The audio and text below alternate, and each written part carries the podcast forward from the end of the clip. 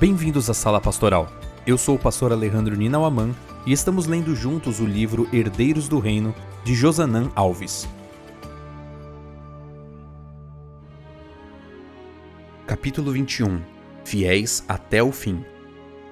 A integridade cristã deve ser buscada com irresistível energia e mantida com resoluta rigidez de propósito. Ellen G. White. O que te fascina te guiará. Por isso, ora para que a única coisa que te fascine seja Deus e sua glória.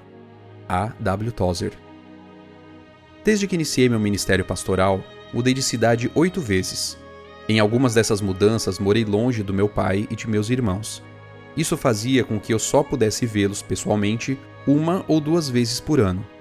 A cada reencontro, vinha o difícil momento da despedida no final das férias e a sensação estranha de só reencontrá-los após um ano. Quando termino de ler o livro de Daniel, também tenho a estranha sensação de estar me despedindo de alguém que aprendi a amar.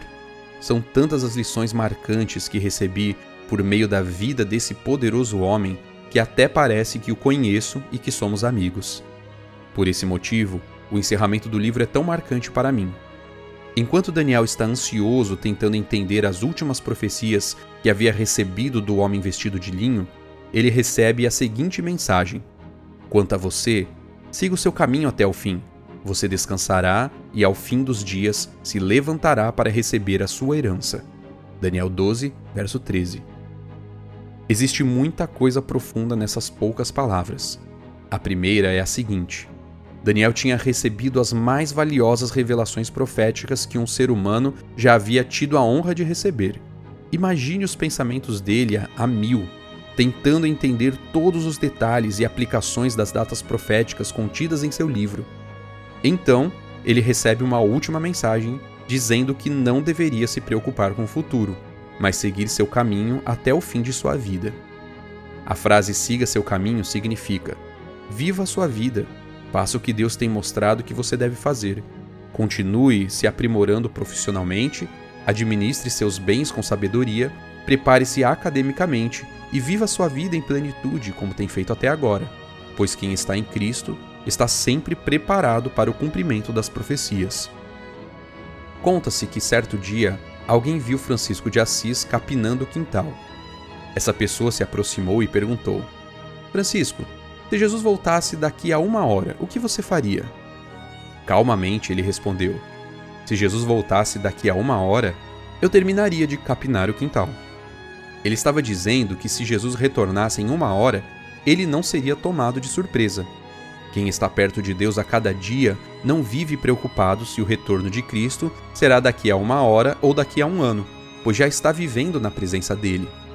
Ellen White afirma: quando o ser humano se acha em ligação com Deus, aquele inabalável propósito que guardou José e Daniel entre a corrupção de cortes pagãs tornará sua vida de imaculada pureza. Suas vestes de caráter serão sem manchas. A luz de Cristo não se enfraquecerá em sua vida.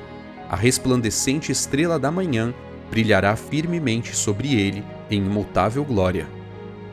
A segunda lição que aprendo é saber que Deus conhecia tão bem a fidelidade e a integridade de Daniel que podia dizer que ele receberia a herança da vida eterna, ainda que tivesse que passar pela morte antes disso. A fidelidade de Daniel era o resultado de andar com Deus. Isso o levou a receber de Deus a garantia da recompensa da vida eterna, embora não sem dores e pesares nesta vida. Uma mensagem semelhante foi escrita pelo apóstolo João na carta à igreja de Esmirna. As igrejas de Esmirna e Filadélfia são as únicas que não foram repreendidas. Eram igrejas que revelavam os traços de fidelidade vistos na vida de Daniel. Por isso, receberam palavras de incentivo e aprovação.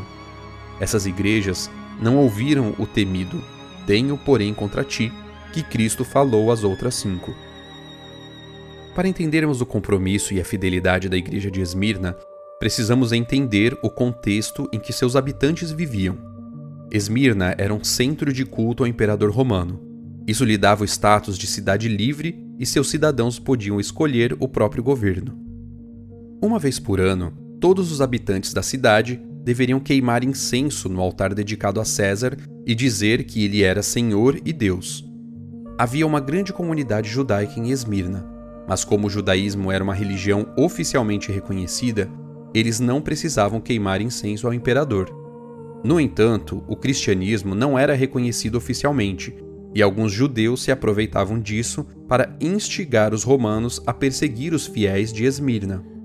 Havia aqueles que espalhavam boatos falsos dizendo que os cristãos praticavam o canibalismo por celebrarem a Santa Ceia, em que o corpo e o sangue de Cristo eram relembrados. Também diziam que eles eram desleais ao imperador e incendiários por predizer o fim do mundo com fogo, entre outras acusações.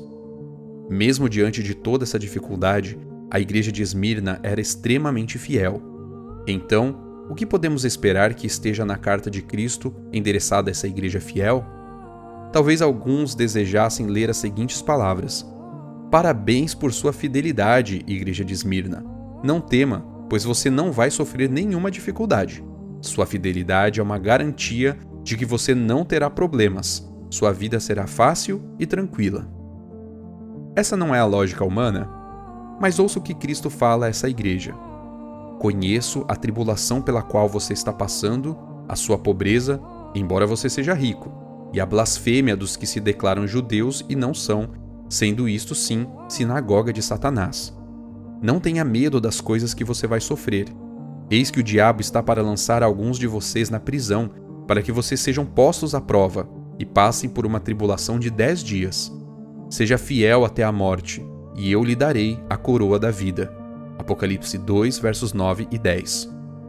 Jesus estava dizendo que aquela igreja fiel receberia tribulação, pobreza, blasfêmia, sofrimento, os fiéis seriam lançados na prisão, postos à prova e morreriam. Sete coisas. A perfeição do sofrimento. Vamos ser sinceros, você não acha que isso deveria ser endereçado à Laodiceia, a igreja morna, ou a Tiatira, a igreja que flertava com Jezabel e a impiedade? É aqui que muitos não compreendem a fidelidade. Por que ser fiel? Qual é a vantagem de ser fiel? Se sou infiel, sofro. Se sou fiel, também sofro.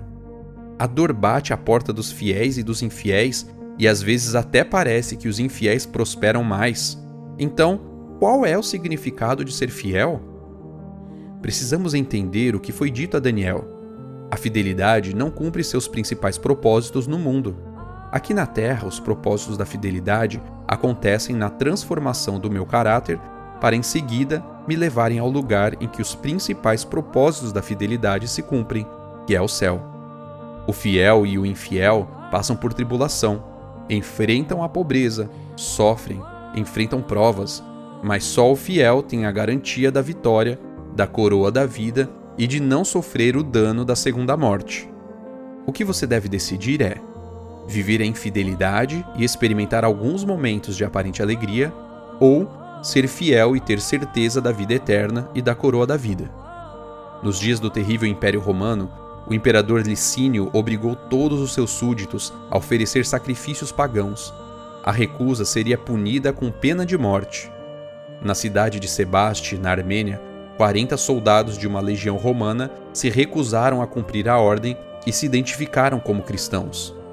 Depois de açoitados, eles foram condenados a morrer congelados em um tanque de gelo.